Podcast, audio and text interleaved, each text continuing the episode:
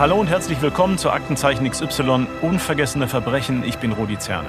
Und ich bin Conny Neumeier. Schön, dass ihr zuhört. Conny, ich freue mich, dass wir heute wieder zusammensitzen. Lass uns gleich starten. Die Geschichte, über die wir heute sprechen wollen, beginnt im Corona-Sommer 2020. Zu einer Zeit, in der die Pandemie das soziale Leben schon seit Monaten lahmlegt, Veranstaltungen fast nur noch online stattfinden. Extrem schwierige Monate für Familien und besonders auch Alleinstehende, weil gerade die ja auf soziale Kontakte angewiesen sind. Conny, was hat sich dir aus dieser Zeit besonders eingebrannt? Ich weiß noch, ich habe damals alleine gewohnt, dass mein Highlight am Tag war, zum Supermarkt um die Ecke zu gehen und einzukaufen und diesen Besuch außerhalb, also aus der Wohnung rauszugehen. Ich habe das zelebriert und sehr geplant. Weil das das einzige Mal war, dass man mit Menschen in Berührung kommen konnte. Und Alleine ist, glaube ich, das Stichwort, die Anmeldungen auf Dating-Plattformen sind in dieser Zeit nämlich in die Höhe geschossen. Auch in meinem Umfeld habe ich da viel von erzählt bekommen. Und ja, ich glaube, ganz natürlich, der Mensch sehnt sich nach Gesellschaft. Ja, auch Petra Schäfer meldet sich im Sommer 2020 auf einer Dating-Plattform an und damit beginnt auch ihre Geschichte. Sie ist heute bei uns im Studio. Herzlich willkommen, Frau Schäfer. Hallo. Auch von mir willkommen und schön, dass Sie da sind, Frau Schäfer. Ähm, ich sag's gleich vorweg, Petra Schäfer ist nicht Ihr richtiger Name, den haben wir verändert, um Sie zu schützen, denn Sie werden uns heute an vielen Stellen sehr private Dinge preisgeben und dafür an der Stelle schon mal herzlichen Dank. Wir sprechen gleich noch ausführlich. Zuerst aber wollen wir Ihre Geschichte hören. Was wir schon verraten können, es geht bei Ihrem Fall um Liebesbetrug, auch Love Scam oder Romance Scam genannt. Eine Masche im Netz, von der allein in Deutschland nach wie vor tausende Menschen jedes Jahr betroffen sind. Besonders leichtes Spiel hatten die Betrüger in der Corona-Zeit. Es gibt eine Expertin auf diesem Gebiet, die Expertin für diese Art von Liebesbetrug, Uschi Chorn. Sie war schon mehrfach bei uns in den Sendungen zu Gast und auch für diese Podcast-Folge haben wir mit ihr sprechen können. Was ich mich in der Vorbereitung für die Folge oft gefragt habe, ist, wie die Täter es schaffen, die Menschen so zu täuschen. Also gerade auch, weil die Masche ja mittlerweile relativ bekannt ist. Es wird in Zeitungsartikeln, Reportagen und TV-Sendungen wie Aktenzeichen immer wieder davor gewarnt. In Ihrem Fall, Frau Schäfer, haben Sie an die Täter nicht nur Geld verloren, sondern sind sogar als Opfer noch in den Radius der deutschen Justiz geraten. Ja, es ist eine wahnsinnige Geschichte, die ich erlebt habe. Es war sehr demütigend und furchterregend für mich. Ich wurde vom Opfer zum verurteilten Täter. Also, man merkt gleich ein außergewöhnlicher Fall und ich würde sagen, wir legen mal los und gehen zurück ins Jahr 2020.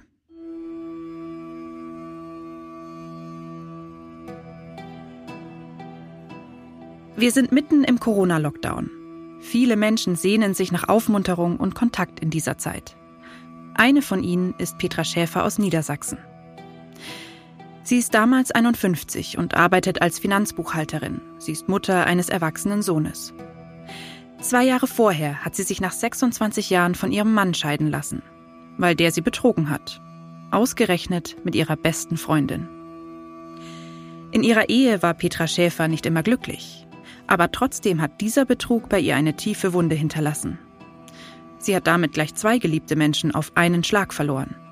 Ihren Mann und gleichzeitig ihre beste Freundin, die sie noch länger kannte als ihren Mann.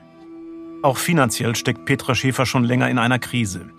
Seit 2017 muss sie die Schulden aus der Insolvenz ihres Ex-Mannes abbezahlen. 33.000 Euro. Als Gastronom hatte ihr Mann sich mit seiner Selbstständigkeit hoch verschuldet. Petra Schäfer hat für ihn gebürgt und einen Teil seiner Schulden auf sich genommen. Allein ihre finanzielle Situation und der Vertrauensbruch in ihrer gescheiterten Ehe wären ja schon genug. Aber noch etwas belastet Petra Schäfer.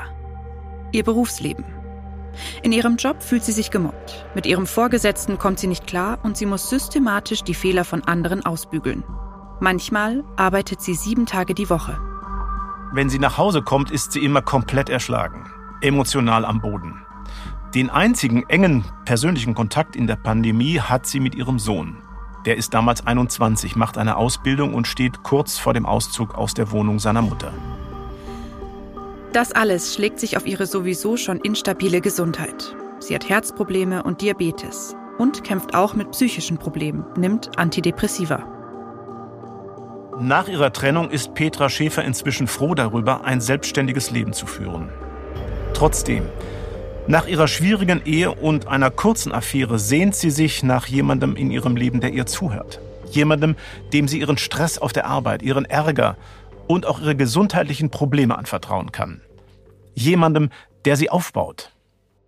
Also meldet sie sich im Sommer 2020 bei einer lokalen Partnerbörse an. Sie stellt ein Foto von sich ein und wartet erstmal ab. Drei Monate lang passiert dort mehr oder weniger nichts bis sie nach einem Skatabend mit Bekannten doch jemand anschreibt. Am 11. September 2020, einem Freitag um 22.15 Uhr, erreicht sie die erste Nachricht.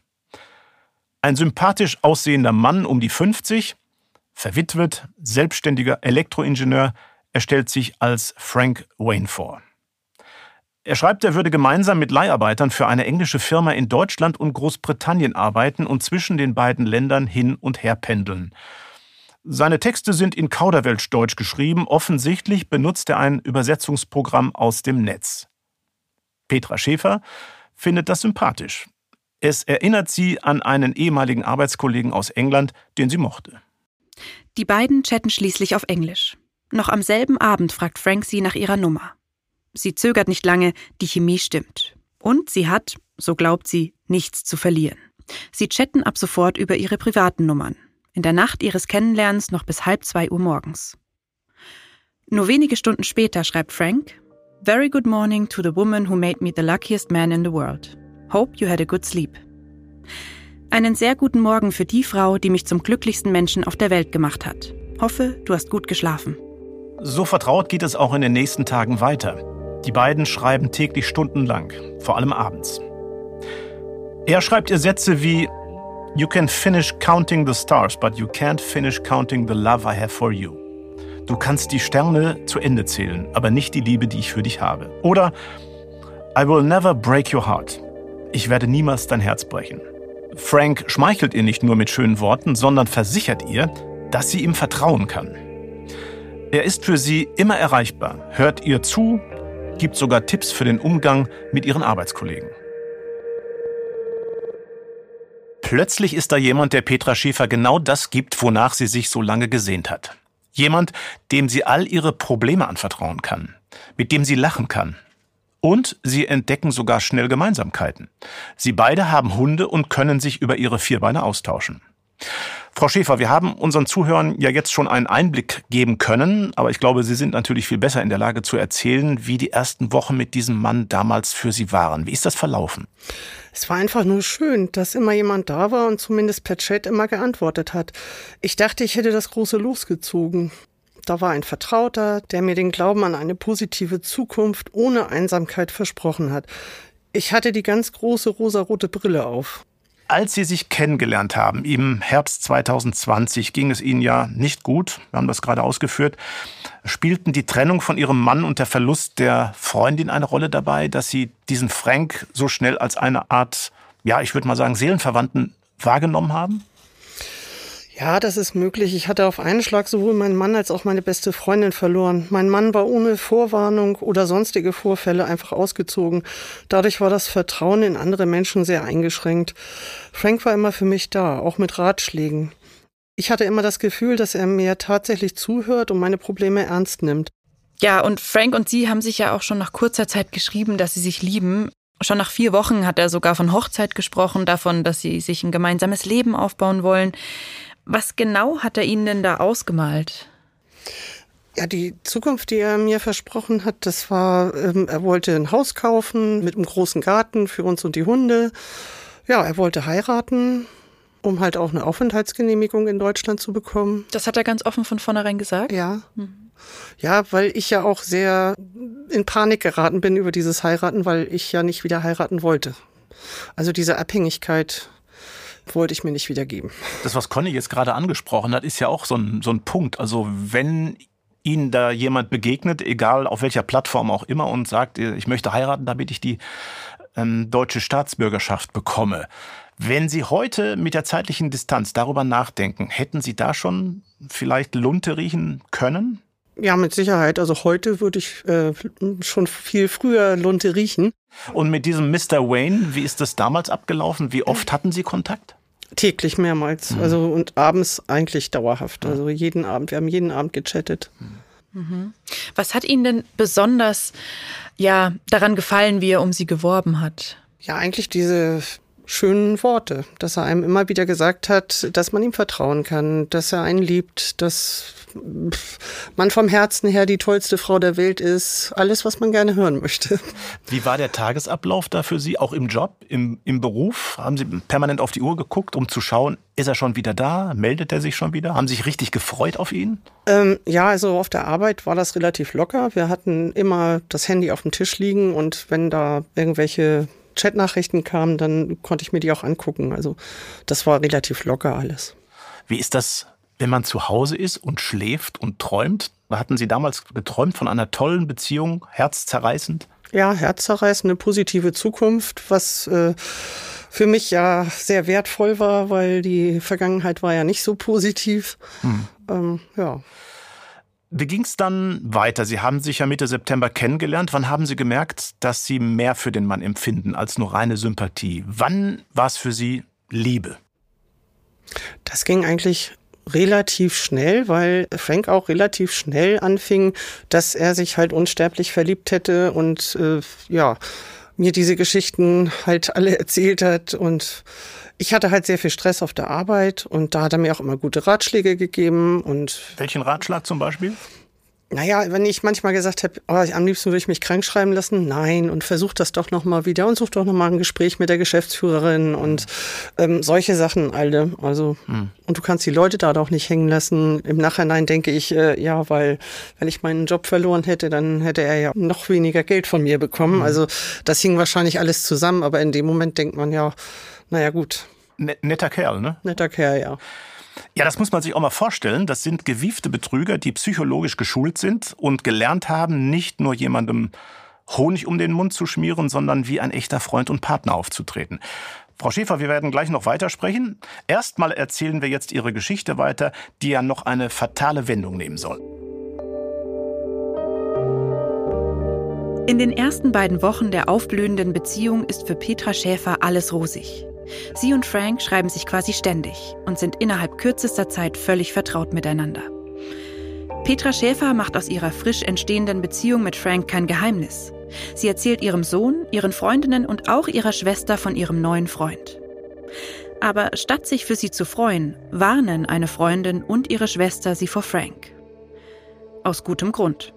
Denn nach zwei Wochen bittet Frank Petra Schäfer das erste Mal um Geld. Er schulde seinem Freund und Subunternehmer namens Kofi angeblich 250 Euro. Die habe der ihm für sein Flugticket nach England ausgelegt. Aber weil er nach seiner Einreise erstmal in Quarantäne müsse und kein Online-Banking habe, könne er das Geld nicht sofort zurückzahlen. Aber Kofi brauche es dringend zurück. Also bittet Frank Petra Schäfer um das Geld. Er werde es natürlich umgehend zurückzahlen. Petra Schäfer muss da erstmal drüber nachdenken. Ihre Freundin und Schwester warnen sie wiederholt, Frank sei in Wirklichkeit ganz sicher ein Internetbetrüger. Ihre Schwester schickt ihr sogar Links zu einigen Fernsehbeiträgen und Artikeln über Liebesbetrüger und wie sie arbeiten. Trotzdem überweist Petra Schäfer Frank letztlich das Geld auf ein britisches Konto, das angeblich seinem Subunternehmer gehört. Entgegen aller Warnungen. Im November 2020 bittet Frank sie dann schon wieder um Geld. Die beiden kennen sich zu diesem Zeitpunkt knapp zwei Monate. Diesmal fragt er nach 1000 Euro für eine Maschine, die er beruflich für einen Auftrag von England nach Malta transportieren soll. Sie diskutiert mit ihm und zögert ein paar Tage. Dann überweist sie. Aber Petra Schäfer kommt wegen der Schulden ihres Ex-Mannes finanziell schon bald an ihre Grenzen. Das vertraut sie Frank an. Sie schreibt, du kannst alles von mir haben, aber leider habe ich nicht viel Geld. Frank zeigt Verständnis und bittet sie darum, ihm auf andere Art und Weise zu helfen. Eine Bitte, die sie später noch in große Schwierigkeiten bringen wird. Sie soll ihr Konto zur Verfügung stellen. Seine deutschen Kunden könnten dann das Geld, das er ihnen in Rechnung gestellt hat, darauf überweisen. Sein eigenes Konto sei gesperrt worden, weil er ein Darlehen nicht getilgt hätte. Und sowieso gäbe es mit Überweisungen von Deutschland nach Großbritannien oft Probleme. Der Plan also, Petra Schäfer soll das Geld seiner Kunden an ihn weiterschicken. Darüber möchten wir noch einmal mit Frau Schäfer sprechen. Sie ist ja jetzt hier im Studio bei uns. Frau Schäfer, in Ihrer ja, ich sag mal in Anführungszeichen, Beziehung mit Frank ging es sehr schnell um Geld. Hat sie das nicht wahnsinnig gemacht nach all den negativen Erfahrungen ja aus ihrer Vergangenheit? Sie hatten ja selbst noch eine Menge Schulden abzubezahlen. Ja, ich habe am Anfang auch sehr lange darüber nachgedacht, weil ich nicht wusste, wie ich jetzt von meinem wenigen Geld noch irgendwas abzweigen könnte für ihn. Er tat mir dann aber auch leid und ich habe immer gedacht, ich hätte es ja auch gut gefunden, wenn mir jemand geholfen hätte in der Zeit, wo es für mich halt so schwierig war. Und insofern habe ich mich dann letztendlich doch dazu entschlossen, ihm Geld zu überweisen. Mhm. Aber der Gedanke ist Ihnen nicht gekommen, Sie sind ja gewarnt worden, hoppla, da will mich jemand betrügen? Nein. Ich hatte ihn ja immer damit konfrontiert, mit diesen äh, Warnungen. Und er hat jedes Mal super äh, Geschichten erfunden, warum er ehrlich ist. Und er hat mir immer wieder beteuert, dass äh, ich ihm glauben soll und dass er äh, ehrlich ist mit mir. Und ja, so halt ist immer wieder versichert. Ja. Als klar wurde, dass sie selbst nicht mehr finanziell aushelfen können, haben sie über Monate hinweg regelmäßig große Geldsummen von ihrem Konto auf verschiedene andere Konten, angeblich alle von Franks Geschäftspartnern in Deutschland, weitergeleitet. Sie haben auch das Konto ihres Sohnes dafür zur Verfügung gestellt. Wie war das überhaupt möglich? Haben Sie das mit Ihrem Sohn besprochen? Wie hat er reagiert? Ja, ich hatte das mit meinem Sohn besprochen. Ähm, ich war davon ausgegangen, dass das halt ein paar Überweisungen werden von irgendwelchen Geschäftskunden von Frank. Aber dem war ja nachher letztendlich nicht so, äh, weil es kam ja immer wieder Geld rein. Also ich dachte, das wären zwei, drei Überweisungen und dann hätte sich das sowieso erledigt, weil er gar nicht mehr Aufträge in Deutschland gehabt hätte. Und ja, das wurde auch von Frank nicht so ja erklärt, ob das jetzt über einen langen Zeitraum sein wird oder nur halt drei, vier, fünf Überweisungen. Hm. Und da ich ja in einer Insolvenz bin, hatten wir uns dann halt dazu entschlossen, das über das Konto meines Sohnes zu machen. Hm. Und für diese drei, vier, fünf Überweisungen war er dann halt auch bereit dafür. Hm. Wie war das alles für Sie? Ich meine, Sie sind ja auch jemand, der im Finanzwesen arbeitet. Äh, sind Sie nicht skeptisch geworden? Nein, das wurde ja alles super erklärt. Also als er mich im September das erste Mal angeschrieben hat, da hat er ja gesagt, er wäre in Deutschland. Hm. Und dann war er irgendwie noch eine Woche in Deutschland und er hätte vorher halt drei Monate in Deutschland gearbeitet. Also das passte schon alles zusammen, was er mir so erzählt hat. Sie haben sich ja sogar Dokumente zeigen lassen, um seine Identität, also die Identität des Frank zu überprüfen. Was haben Sie da im Einzelnen vorgenommen? Ich habe im Internet geguckt, wie ein äh, sag ich mal, rechtmäßiger Führerschein aussieht äh, von einem englischen Bürger. Ähm, das kam hin. Genauso habe ich das auch gemacht, als er mir irgendwann seinen Pass geschickt hat, ähm, weil ich halt wissen wollte, also ich weiß ja nicht, wie englische Pässe oder Führerscheine aussehen und äh, um das zu überprüfen, ob das sein könnte, habe ich mir die halt angeguckt. Und Sie sind damit ja auch sogar zu Ihrem Anwalt gegangen. Was hat der unternommen? Wie hat er reagiert? Ja, der ist dann aktiv geworden, als ich mir Bestätigungen von Frank habe geben lassen, dass es tatsächlich sein rechtmäßiges Geld ist. Diese Bestätigung hatte der Anwalt ausgeschrieben, sein Anwalt. Und diese Dokumente habe ich an meinen Anwalt weitergegeben und hatte aber auch im Internet geguckt, ob es diesen Anwalt in London überhaupt gibt. Und sowohl ich als auch mein Anwalt äh, haben da keine Fälschung ja, gesehen, weil es gab äh, einen Internetauftritt von diesem Rechtsanwalt und der sah genauso aus wie der Briefkopf, den ich erhalten habe. Und das habe ich mir ein paar Mal bestätigen lassen bei mhm. mehreren Geldüberweisungen, die ich bekommen habe. Es kamen ja damals zu dem Zeitpunkt auch schon intensive Warnungen aus Ihrem Umfeld. Wie sind Sie damit umgegangen? Haben Sie das alles in den Wind geschickt? Ja, ich glaube, ich war blind dafür. Also ich habe mir das zwar alles angeguckt, auch was meine Schwester mir an Berichten und so weiter geschickt hat. Ich habe immer gedacht, äh, das macht Frank nicht. Ja. Es gibt einen ganz bestimmten Effekt, wenn es um Liebesbetrug geht. Amiga. Haben Sie davon schon mal gehört? Nein. Eine Abkürzung für aber meiner ist ganz anders. Traf das auf Sie damals zu? Ja. Ja, weil ich ja auch immer ihn offen konfrontiert habe mit diesen Warnungen, die ich erhalten habe. Und er mir immer wieder beteuert hat, dass er kein äh, Betrüger ist. Hm. Dass er der ehrlichste und verantwortungsvollste Mensch auf der Welt ist. Wie viel Geld haben Sie denn insgesamt überwiesen an ihn? Also insgesamt habe ich 30.000 Euro überwiesen. Und mein eigenes Geld, was ich ihm überwiesen habe, waren 4.400 Euro. Wie meinen Sie eigenes Geld? Ja, also mein, mein eigenes Geld. Also die 30.000 sind ja Gelder gewesen, die äh, von anderen Opfern praktisch auf mein Konto überwiesen wurden. Und 4.400 habe ich von meinem eigenen Geld sozusagen überwiesen. Hm. Frau Schäfer, Sie haben gerade gesagt, Sie haben insgesamt 4.400 Euro an Frank überwiesen. Als erstes ging ja diese Summe von 250 Euro an ihn. Warum haben Sie dann immer weiter Geld überwiesen, obwohl die 250 noch gar nicht zurückgezahlt wurden, obwohl er Ihnen das ja versprochen hatte? Ja, weil er mir immer wieder beteuert hat, dass er ähm, demnächst ganz viel Geld haben wird und mir das dann mhm. alles zurückbezahlt und ja, es waren halt auch immer Beträge, sag ich mal, die ich mir selbst mit meinem wenigen Geld leisten konnte. Ich habe nie mehr an ihn überwiesen, als dass ich jetzt äh, ja nicht mehr hätte leben können. Ja, und dann hat er sich an Weihnachten 2020 auch für den ersten Besuch angekündigt, ungefähr drei Monate nach seiner ersten Nachricht an sie. Und auch sein Hund wollte er mitbringen. Eine ja, richtige Familienzusammenführung sollte das werden. Aber dazu kam es ja dann nie, oder? Nein, er hat mir kurz bevor er kommen wollte ein Foto geschickt aus dem Krankenhaus, wo er eine Infusion bekommen hat und hatte mir mitgeteilt, dass er hohes Fieber hat und Corona und im Krankenhaus liegt. Also mit anderen Worten, er hat wieder auf die Tränendrüse gedrückt, kann man das so sagen? Richtig. Ja. Wann sind Sie denn auch mal sauer geworden? Haben Sie gedacht, also jetzt reicht's? Ja, ich glaube so nach dem dritten oder vierten Mal, wo ja, wo er mich dann halt wieder vertröstet hat. Also da habe ich dann jedes Mal, wenn er dann nochmal gesagt hat, er kommt und hat mir, er hat mir auch seine Flugtickets geschickt, wo ich dann sehen konnte, dass er tatsächlich einen Flug gebucht hatte.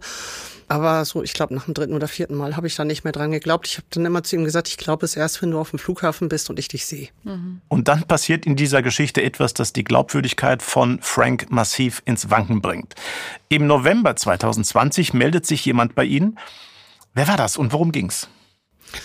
Das war eine Frau, die mich angerufen hat und nach meinem Sohn gefragt hat, weil sie einen Freund aus dem Internetportal kennengelernt hat und dem sollte sie halt Geld überweisen.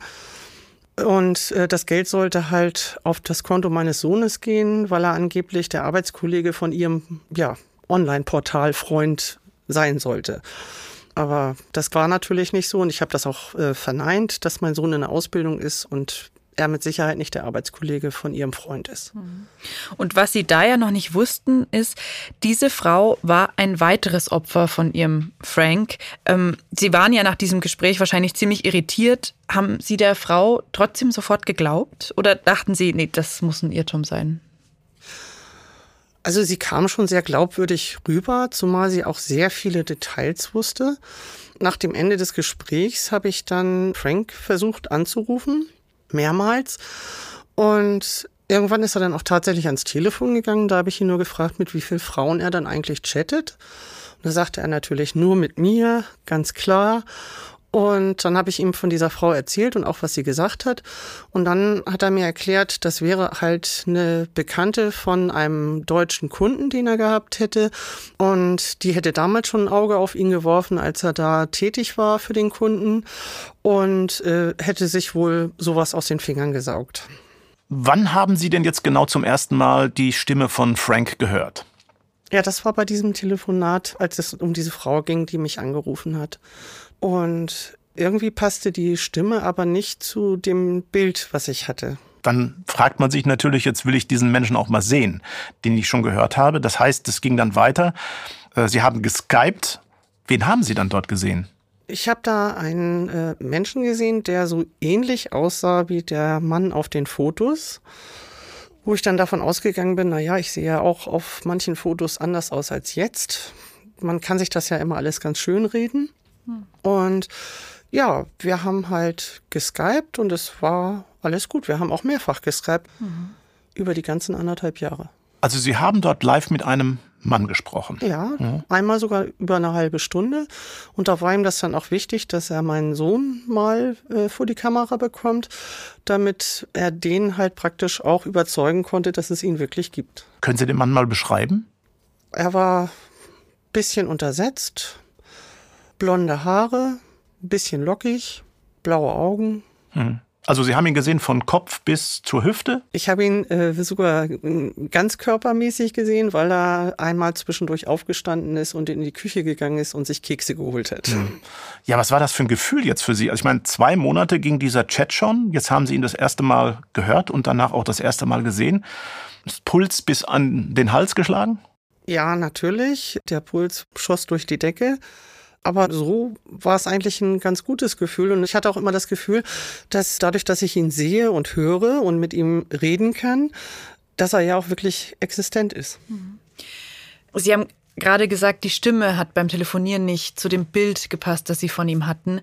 Wie war das jetzt nach dem Skypen? Also war das dann die gleiche Stimme, dieselbe Stimme oder? Nein, das war nicht dieselbe Stimme. Aber das eine war ja auch ein Telefonat und das andere Skypen. Man kann sich das ja auch erklären. Auch wieder erklären, warum mhm. das nicht passt, ja. Wie spontan waren dann ja Telefonat oder Skype-Verabredungen? War das immer von langer Hand geplant? Ja, es musste immer geplant werden. Also wenn ich gesagt habe, ich möchte gern mit ihm skypen, dann hat er mir einen Tag genannt und eine Uhrzeit und dann hat er sich gemeldet. Sozusagen. Also er hat sich immer gemeldet, es war nie Sie? Nein. Mhm. Was denken Sie denn heute, wer das war, der dort mit Ihnen geskypt hat? War das ein Schauspieler, bezahlter Statist? Ja, ich denke, ein bezahlter Statist, das, was ich von anderen Menschen erfahren habe, die sich damit ein bisschen auskennen, weiß ich halt, dass die Menschen engagieren, die halt so ähnlich aussehen wie die Fotos, die sie dann ja auch geklaut haben. Und äh, die werden dann bezahlt dafür, dass sie praktisch mit deutschen Frauen und oder auch Männern, also je nachdem, ob das eine Frau oder ein Mann ist, der Scammer, dann halt telefonieren. Ja, und dieser Skype-Geschichte-Trick zeigt, Frank weiß genau, was er tun muss, um Petra Schäfer wieder auf seine Seite zu ziehen. Er findet immer genau die richtigen Worte. Das liegt nicht daran, dass hier ein Mann besonders geschickt reden kann, sondern daran, dass sich in Wirklichkeit ein riesiger Apparat hinter diesem Frank verbirgt. Und genau diese Masche sehen wir uns jetzt nochmal genauer an. Was Petra Schäfer zu dieser Zeit nämlich noch nicht ahnt, es steckt nicht nur ein Mann hinter Frank Wayne, sondern gleich mehrere. Die Täter sitzen häufig in Westafrika, darunter vor allem in Ghana und Nigeria. Sie sind inzwischen aber auch schon auf der ganzen Welt verstreut. Mittlerweile ist daraus ein riesiger Wirtschaftszweig entstanden, der ziemlich lukrativ ist. Und die Behörden, sowohl vor Ort als auch in den Ländern, in denen die Opfer sitzen, sind oft ziemlich überfordert. Über diese Masche haben wir im Vorfeld mit einer Frau gesprochen, die Expertin ist auf diesem Gebiet, Uschi Chorn. Sie weiß genau, wie sich Betroffene fühlen, weil sie vor vielen Jahren selbst einmal auf einen Liebesbetrüger reingefallen ist. Auch sie verliebte sich nach der Trennung von ihrem Mann in einen Betrüger, der sie auf einer Dating-Plattform angeschrieben hatte. Heute leitet Uschi Chorn die von ihr ins Leben gerufene Initiative SOS Selbsthilfe Liebesbetrug. Sie betreut jährlich Dutzende Opfer und bietet ihnen emotionale Unterstützung an und hilft ihnen, Anzeige gegen die Täter zu erstatten oder bei der Vorbereitung auf Gerichtsverfahren. Sie war zum Beispiel auch schon in Ghana und hat sich dort erzählen lassen, wie die Täter arbeiten. Deshalb haben wir sie gefragt, wie man sich das vorstellen muss. Wer sitzt da hinter diesem gefälschten Profil und schreibt mit Frauen wie Petra Schäfer? Wie ist das organisiert? Hinter einem Foto sind immer so drei bis sechs Personen, es können auch mehr sein. Das ist so generell so. Und dann gibt es die Lehrlinge, die Auszubildenden, wie wir sagen, die gehen in ein Internetcafé und mieten sich den Laptop für eine Stunde, was sie halt haben. So, und dann machen sie so die Kontakte, schreiben alle Leute, gehen wir mal von Facebook aus bei Facebook an und sagen, du, ich habe einen Freund gesucht, bin über dein Profil gestoßen oder du hast eine Hundezucht. Ich hatte genauso mal so einen Hund und das ist klasse. Also fühlt man sich geschmeichelt, sich dafür zu bedanken. Man schreibt zurück und sagt, ja, das ist die und die Rasse, sind tolle Hunde, beispielsweise. So, und dann äh, haben die schon wieder, okay, da hat jemand angebissen. Ja, und dabei bleibt es aber nicht. Nach diesem ersten Kontakt übernimmt dann ein Erfahrenerer die Kommunikation. Dann kommt irgendwann das zweite Lehrjahr Auszubildender. Der ist schon etwas weiter. Der geht dann weiter und stellt also spezielle Fragen. Ja, Mensch, dass wir denselben Geschmack haben und selbe Hunderasse. Und äh, aber ich hatte damals, ich konnte den nicht richtig halten. Halten heißt räumlich. So nach dem Motto: Hast du ein Haus? Hast du eine Wohnung? Wie wohnst du denn? So, da wird dann abgeklopft. Wie stehst du? Hast du ein Auto? Hast du ein Haus? Hast du eine Wohnung? Hast du einen Job? Was für einen Job? Hast du Pferde. Pferde haben ja viele in Deutschland, also wissen Sie, da ist was zu holen. Es sei hier noch erwähnt, dass nicht sofort aussortiert wird, wer nichts hat. Denn die Täter missbrauchen weniger wohlhabende Opfer wie Petra Schäfer nicht selten als sogenannte Finanzagenten. So nennt man Leute, die Gelder weiterleiten und so, gewollt oder ungewollt, die Spuren der Betrüger verwischen. Vorher werden sie aber emotional so lange manipuliert, bis sie das Spiel auch mitspielen. Und zwar von der nächsten Stufe Betrüger. Dann kommt das dritte Ausbildungsjahr, die sind dann schon ein bisschen feiner, die gehen schon so ein bisschen, ich finde dich so unheimlich nett. Also so wie du schreibst und äh, du bist so liebevoll. So, das geht dir natürlich runter wie Öl. Manch einer sagt, das ist mir zu schmalzig, aber dann kommt irgendein Kompliment und äh, selbst der hartgesottene, der auf dieser Schleimspur sonst nicht ausrutscht, ist hin und weg.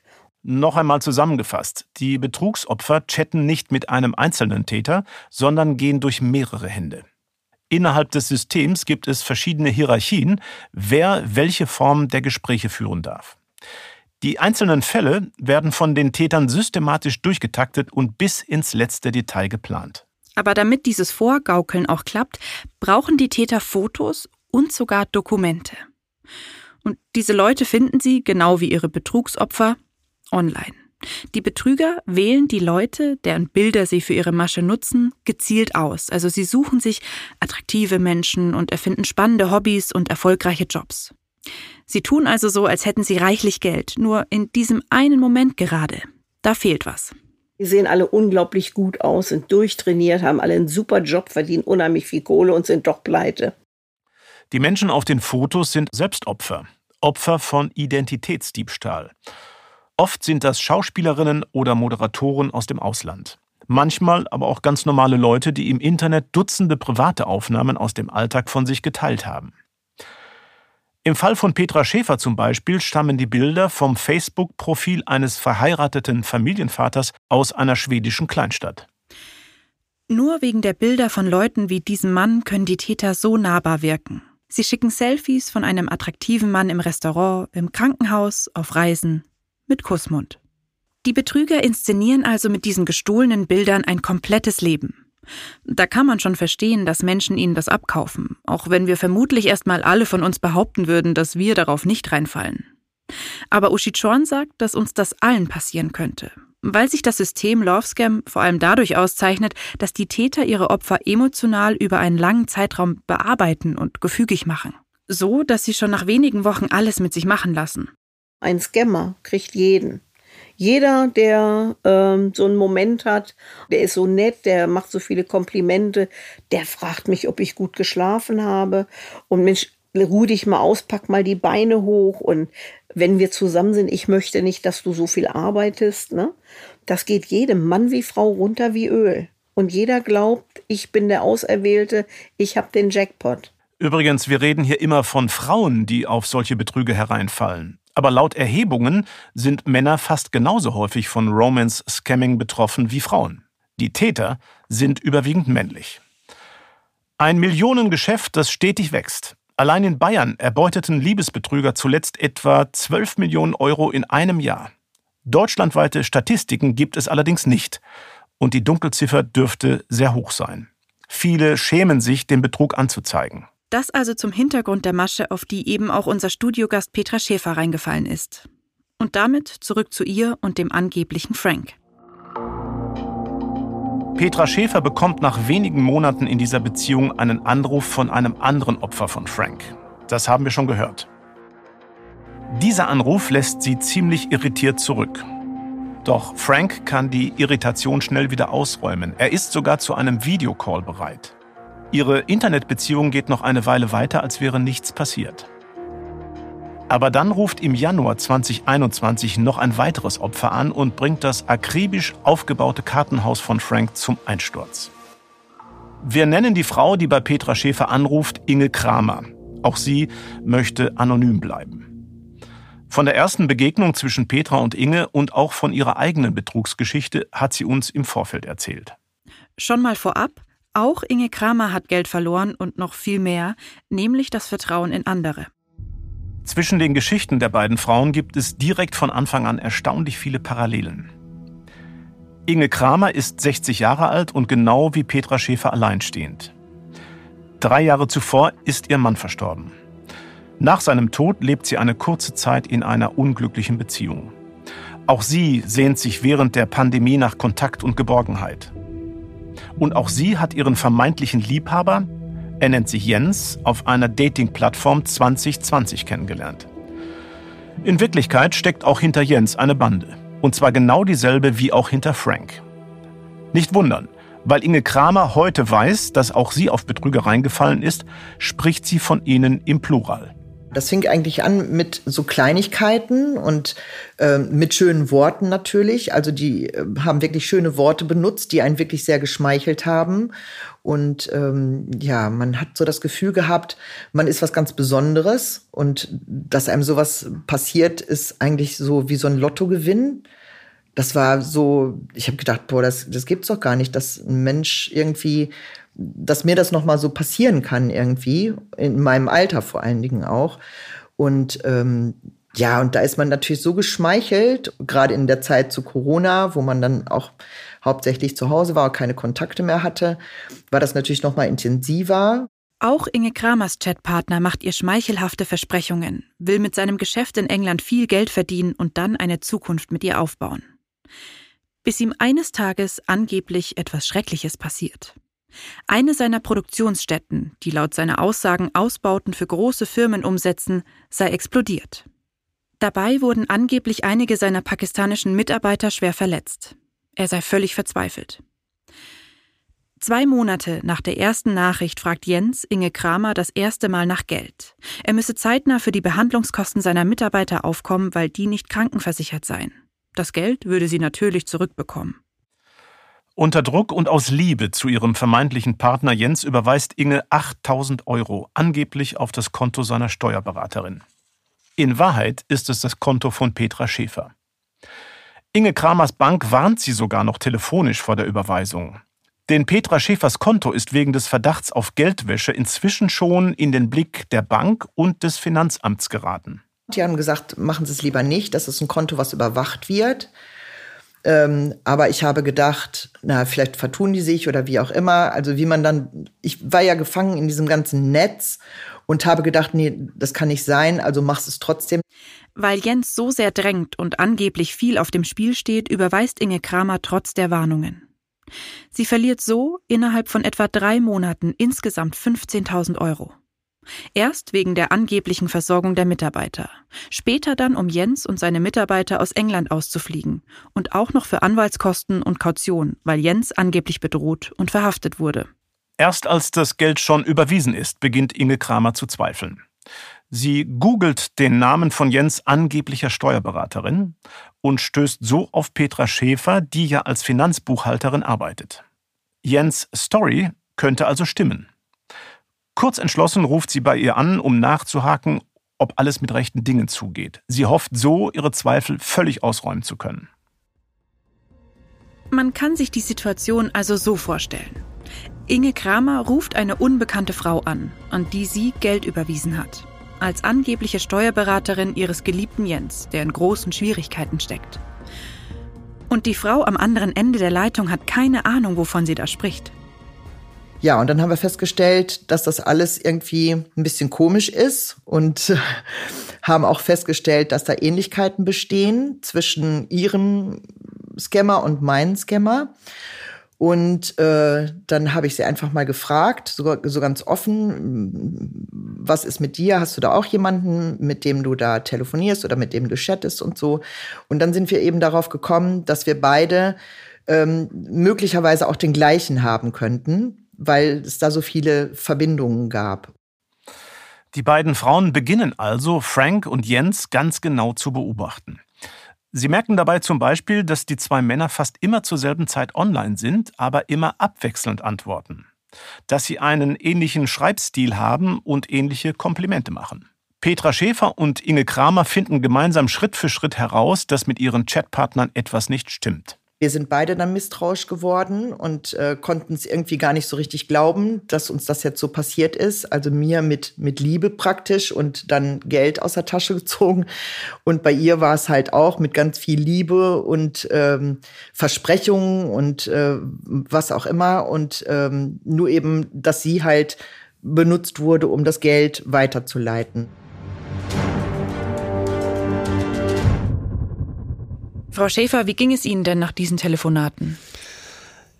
Wir haben uns eine ganze Zeit eigentlich darüber belustigt, die Inge und ich, dass halt so die Kommunikation zwischen Jens und Frank stattgefunden hat. Also wir haben dann immer so mal irgendwas eingestreut und äh, die wussten ja nicht, dass wir Kontakt hatten. Und dann war das immer ganz witzig, dass dann die Antwort von Jens kam, wenn ich Frank irgendwas zugeworfen hatte und Jens dann nachher bitterböse wurde, weil sie dann irgendwann mitbekommen haben, dass Inge und ich Kontakt haben. Und er praktisch dann Inge verboten hat, mit mir Kontakt zu haben. Und Frank hat mir verboten, mit Inge Kontakt zu haben, weil Inge angeblich eine Betrügerin sein sollte. Ach, die haben dann versucht, den Spieß einmal umzudrehen. Genau so haben die das gemacht. Ja. Aber und, Sie haben es an dem Punkt nicht mehr geglaubt. Nein. Inge hat einmal sogar die Telefonnummer von meinem Frank angerufen, die sie ja eigentlich gar nicht hatte, und hat dann sich erkundigt, wer dann da am Telefon wäre. Und dann hatte Frank ihr halt erzählt, dass er angeblich 42 Jahre alt ist und in Ghana wohnt und dass Inge für ihn arbeiten könnte als Statistin für deutsche Männer. Nein, also so, so einfach war es dann doch. Ja, aber sie hat es dann natürlich nicht gemacht. Ja, aber, aber damit hatten sie ja den, was, wirklich den Beweis schon. Richtig. Irre, dass der dann wiederum so schnell offen am Telefon einer fremden Frau erklärt, ja, wir sind Betrüger, wollen Sie nicht mitmachen? Ja. Ja, sie hat dann auch einen anderen Namen genannt, also auch nicht jetzt den Namen, den Jens kannte, weil mhm. den hätten sie dann oder hätte derjenige dann ja auch kennen können. Für Inge Kramer wird nach den Gesprächen mit Petra klar, ihre Beziehung zu Jens war eine einzige Lüge. Es gibt keinen Jens, nur eine Gruppe von Betrügern, die sie um 15.000 Euro gebracht haben. Sie blockiert die Scammer auf allen Plattformen, auf denen sie mit ihnen geschrieben hat, und sie überweist ihnen kein Geld mehr. Trotzdem fällt es ihr schwer, diese Erfahrung zu verarbeiten. Anders als Petra Schäfer hat sie bis heute niemandem ihre Geschichte erzählt. Auch aus Scham. Ich habe mich sehr dafür geschämt, dass mir das passiert ist und habe eben auch sehr viel Geld verloren durch diese ganze Sache, weil ich wirklich im Glauben war, dass das ist wirklich so. Also die machen das wirklich sehr geschickt. Du wussten ganz genau, wie die einen so um Finger wickeln können. Und auch Petra Schäfer realisiert nun Schritt für Schritt, dass sie einen großen Fehler begangen hat. Sie hat nicht nur Geld verloren, sondern die Betrüger hinter Frank haben sie auch als Finanzagentin missbraucht. Die Beträge, die von Unbekannten auf ihrem Konto eingehen, überweist sie nun sofort zurück. Aber es ist zu spät. Weil Petra Schäfer das Geld von anderen Opfern weitergeleitet hat, hat sie sich strafbar gemacht. Als ihr das endlich klar wird, kontaktiert sie einen Anwalt und der rät, sie solle alles offenlegen. Also geht sie im Januar 2021 zur Polizei. Sie zeigt sich selbst wegen Geldwäsche an und Frank wegen Betrugs. Die örtliche Polizeidienststelle scheint mit ihrer Geschichte überfordert zu sein. Petra Schäfer muss fast schon darauf bestehen, dass ihre Anzeige überhaupt angenommen und verfolgt wird. Dann passiert ein paar Wochen lang nichts. Aber schließlich, im März 2021, liegt ein Brief in ihrem Briefkasten. Frau Schäfer, wir wollen noch einmal kurz mit Ihnen zurückgehen und über den Moment in der Polizeistation sprechen. Was hat Sie dazu gebracht, sich und Frank anzuzeigen? Ich sollte eine Zeugenaussage machen. Da hatte, sollte ein Mann, den ich nicht kannte, einer Frau Geld überweisen auf mein Konto. Und diese Zeugenaussage sollte ich ja machen und daraufhin bin ich überhaupt zur Polizei gegangen. Ja, in dem Zusammenhang habe ich dann praktisch mich gleich angezeigt und Frank auch wegen Betrug. Hm. Spielte da vielleicht auch Angst eine Rolle, also Angst davor, straffällig geworden zu sein? Ja, die ganze Zeit wurde mir ja immer wieder von Frank versichert, dass äh, das keine Geldwäsche ist, dass das Kunden von ihm sind und ich wäre ja seine Freundin und da wäre das halt keine Geldwäsche, wenn Geschäftsüberweisungen getätigt werden an die Freundin statt an ihn selber und also mir wurde es ja immer erklärt, dass es keine Geldwäsche ist. Hm. Ich versuche mir diesen wirklich sehr komplizierten und komplexen Teil bei der Polizei anzugeben sehr schwierig vor. Äh, wie erzählt man das? Ich meine, Sie müssen ja auch nervös gewesen sein an dieser Stelle. Ja, ich war sehr nervös und ich hatte ja auch panische Angst davor, was passieren könnte. Aber da ich halt so erzogen bin, dass man für seine Taten gerade stehen muss, bin ich halt hingegangen zur Polizei und habe meine Aussage gemacht war nur sehr erstaunt, dass der Polizist das gar nicht aufnehmen wollte. Was hat er gesagt? Wie hat er reagiert? Ja, er hat mich als erstes gefragt, ob ich denn wüsste, dass das eine Straftat ist und dass ich mich selbst belaste. Und da habe ich natürlich gesagt, ja, das weiß ich, wenn das eine Straftat ist, dass ich mich dann selbst belastet habe. Aber Sie haben darauf beharrt und haben das dann zur Anzeige gebracht. Ja. Es sah ja erst so aus, als würde Ihre Anzeige da ins Leere laufen. Haben Sie damit gerechnet, dass die Vorladung ins Gericht auch noch kommt? Ja, ich hatte es befürchtet. Also zumal mir meine Bank ja auch irgendwann zwischendurch äh, das Konto gesperrt hat. Und dadurch ja offensichtlich war, dann rief mich noch ein Mann an vom Landeskriminalamt und hat mir erzählt, dass äh, dieser Frank halt aus Afrika ist und dass ich nichts weiter überweisen sollte. Und das habe ich dann ja auch nicht mehr getan. Sie haben dann eine Vorladung bekommen. Was genau stand da denn drin? Also weshalb waren Sie dann eigentlich angeklagt? Ich war wegen vorsätzlicher Geldwäsche angeklagt. In sieben Fällen. Mit welchem Gefühl sind Sie denn dann in die Verhandlung gegangen? Also sind Sie trotzdem davon ausgegangen, dass Sie freigesprochen werden oder haben Sie daran gezweifelt? Ich habe daran gezweifelt, weil ja, im, letztendlich war es ja Geldwäsche. Und da ich ja auch äh, das gelernt habe, Gesetzestexte zu lesen, konnte ich dieses Geldwäschegesetz ja auch lesen und auch verstehen. Und insofern war es definitiv Geldwäsche. Wie lang ging denn die Geschichte mit Frank insgesamt? Die Geschichte ging anderthalb Jahre. Trotzdem haben Sie gesagt, das war auch eine schöne Zeit. Ähm, jetzt endlich ein Schlussstrich gezogen? Jetzt ja, auf jeden Fall. Also ja. Genau in dieser emotional schwierigen Zeit stand dann der Gerichtsprozess an, eine für Sie ja ziemlich bedrohliche Situation. Äh, Das war im Frühling 2022, da saßen Sie an mehreren Verhandlungstagen vor Gericht. Sie waren wegen vorsätzlicher Geldwäsche angeklagt. Ja, wie ging es Ihnen in dieser Zeit?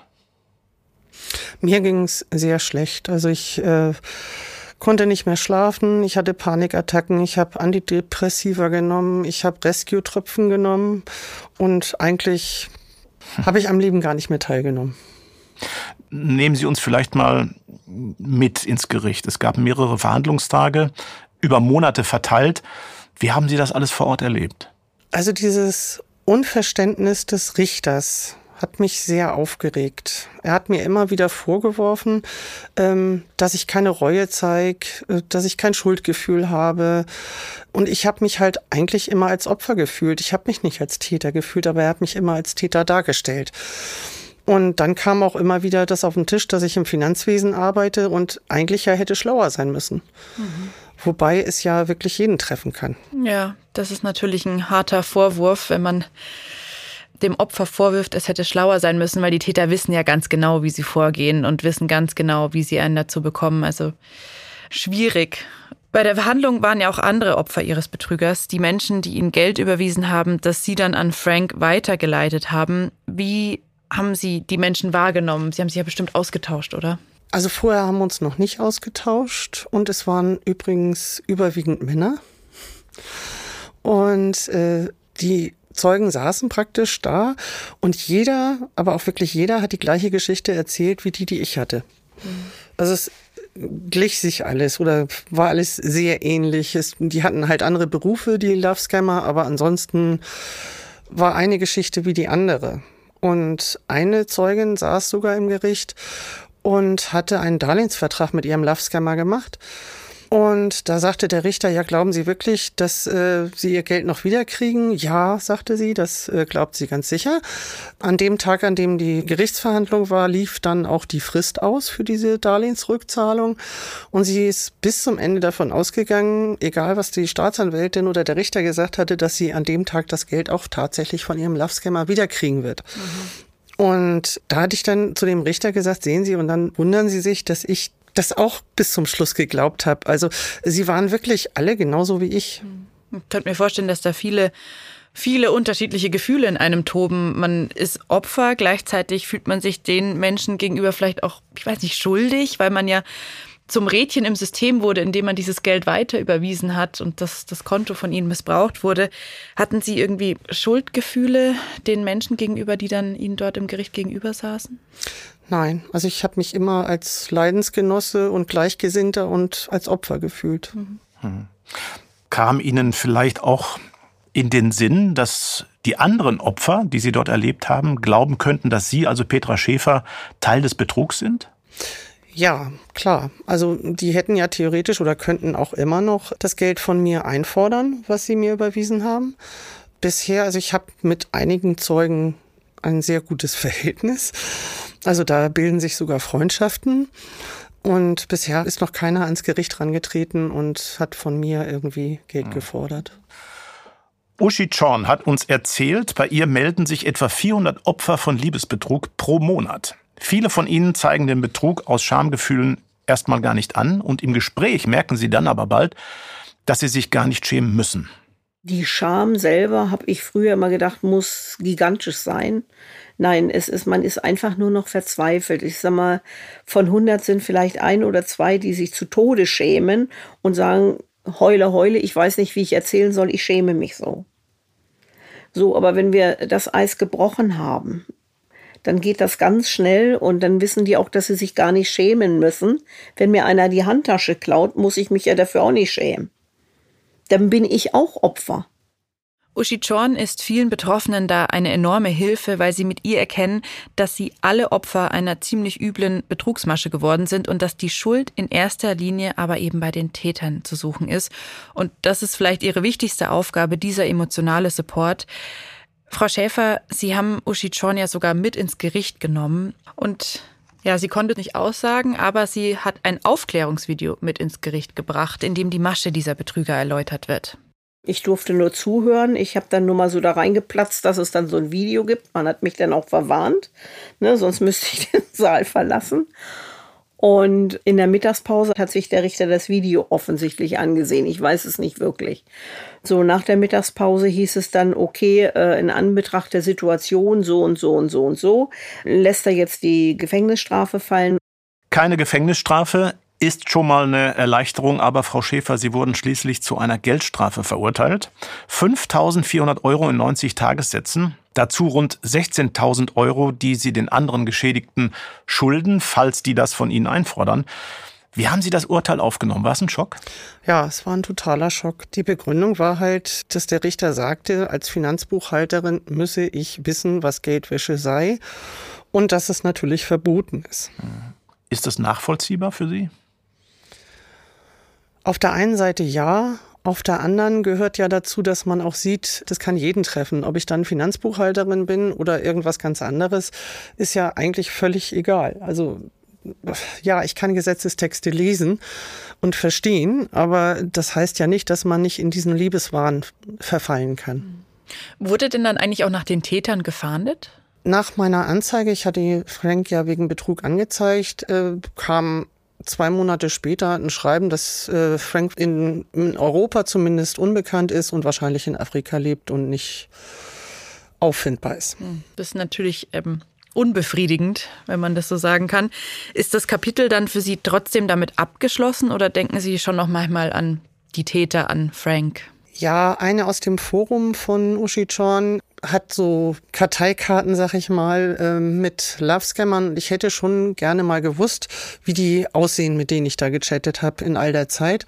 Mein Frank hat sie aber nicht gefunden und insofern, das Thema ist für mich abgehakt. Mhm. Also ich bilde mir sogar ein, dass ich auf dem Datingportal, wenn mich nochmal jemand so anschreibt, wie das da war, dass ich das mittlerweile gut erkennen würde. Mhm. Frau Schäfer, Frank und Co., sage ich jetzt mal, er ist ja nicht der Einzige, wie wir gerade erfahren haben. Was empfinden Sie gegenüber diesen Leuten? Unverständnis. Unverständnis. Also ich würde nie auf Kosten anderer mich bereichern wollen. Und das finde ich, tun die einfach. Und die haben noch nicht mal Skrupel. Hm. Ich weiß gar nicht, ob man die Frage so stellen kann, aber ja, konnten Sie vielleicht sogar etwas Positives aus der Geschichte mitnehmen? Ja, auf jeden Fall. Also ich bin immer sehr gutgläubig und das hat mir gezeigt, dass ich da vielleicht doch dran arbeiten sollte. Das kennt man sehr gut. Haben Sie denn einen Rat für Menschen, die sich in einer ähnlichen Situation wiederfinden, ähm, wie Sie es waren? Ja, auf jeden Fall darauf drängen, dass man sich trifft und auch das relativ schnell. Und solange man sich nicht getroffen hat, persönlich, sollte man auf gar keinen Fall Geld überweisen. Sind Sie immer noch auf diesen Dating-Plattformen unterwegs? Jein. Also ich habe mittlerweile jemanden kennengelernt. Auch von unserer Stelle nochmal ein wichtiger Hinweis. Vorsicht bei Freundschaftsanfragen von Fremden auf sozialen Netzwerken. Im Zweifel nicht annehmen. Und ganz wichtig, niemals einer fremden Person Geld überweisen. Man kann auch selbst eine kleine Recherche starten, wenn man sich unsicher ist, wer hinter einem Foto überhaupt steckt. Ein Tipp, bei der Google Bilder-Rückwärtssuche lassen sich Fotos hochladen, um zu sehen, ob diese anderswo schon auftauchen. Auf anderen Facebook-Profilen oder bei Instagram zum Beispiel. Auch so kann man einem Love-Scammer auf die Schliche kommen. Wer nicht weiß, wie das geht, der kann die Schlagwortbilder Rückwärtssuche in die Suchmaschine eingeben und bekommt dann die Anleitung. Trotzdem, wenn so etwas doch passiert, sollte man sich unbedingt an die Polizei wenden. Als Opfer der Love-Scam-Masche und auch wenn ihr von Identitätsdiebstahl betroffen seid. Als Betrugsopfer erhält man außerdem Hilfe bei Opferschutzverbänden oder bei Selbsthilfeinitiativen wie der von Uschi Chon. In jedem Fall ist es ganz wichtig, mit anderen offen darüber zu sprechen. Das hat Ihre Geschichte uns auch nochmal eindrücklich verdeutlicht, Frau Schäfer. Ich sage an dieser Stelle vielen Dank für Ihren Besuch, Ihre Offenheit. Sie haben mit Sicherheit dem einen oder anderen Opfer von Diebesbetrug heute Mut gemacht, sich anderen anzuvertrauen. Deswegen waren Sie hier. Ja, vielen Dank, dass Sie hier waren. Ja, ich denke auch. Ja, und damit verabschieden wir uns erstmal wieder und sagen bis zum nächsten Mal, Conny, nicht? Ja, genau. Und wenn euch diese Folge gefallen hat, dann lasst gerne eine Bewertung da. Alle Infos zur Folge findet ihr außerdem in den Show Notes und wenn ihr uns eine Nachricht schicken wollt, dann findet ihr da auch unsere E-Mail-Adresse. Tschüss und bis zur nächsten Folge. Ja, eine gute Zeit und bleibt sicher.